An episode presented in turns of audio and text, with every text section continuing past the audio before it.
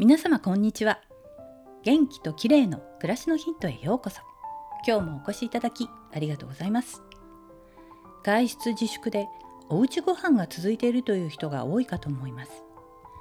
家で食事をとるからにはできるだけ体に良いものを取りたいですよね。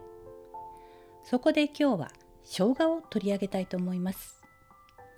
生姜は食事の主役にこそなれないですがお肉を炒める時にニンニクと一緒に下味に使ったり地味に活躍してくれてお寿司のガリにも欠かせませんよね。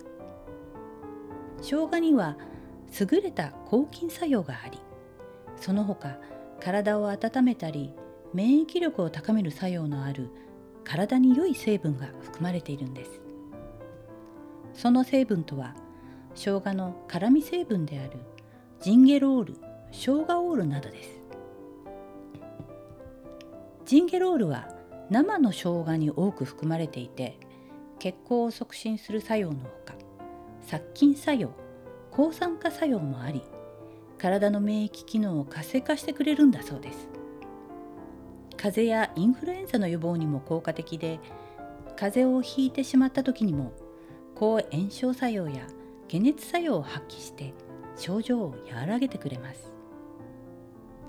甘酢に漬けた生姜などを冷蔵庫に常備するといいですね。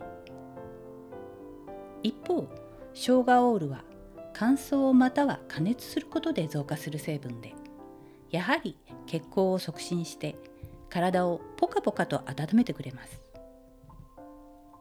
夏に食欲がない時などにも生姜の爽やかな香りは胃液の分泌を促し胃腸の働きを良くしてくれます。生姜はおうちご飯に積極的に取り入れたい食材ですね。今日は生姜の健康パワーについてでした。最後までお聞きいただきありがとうございます。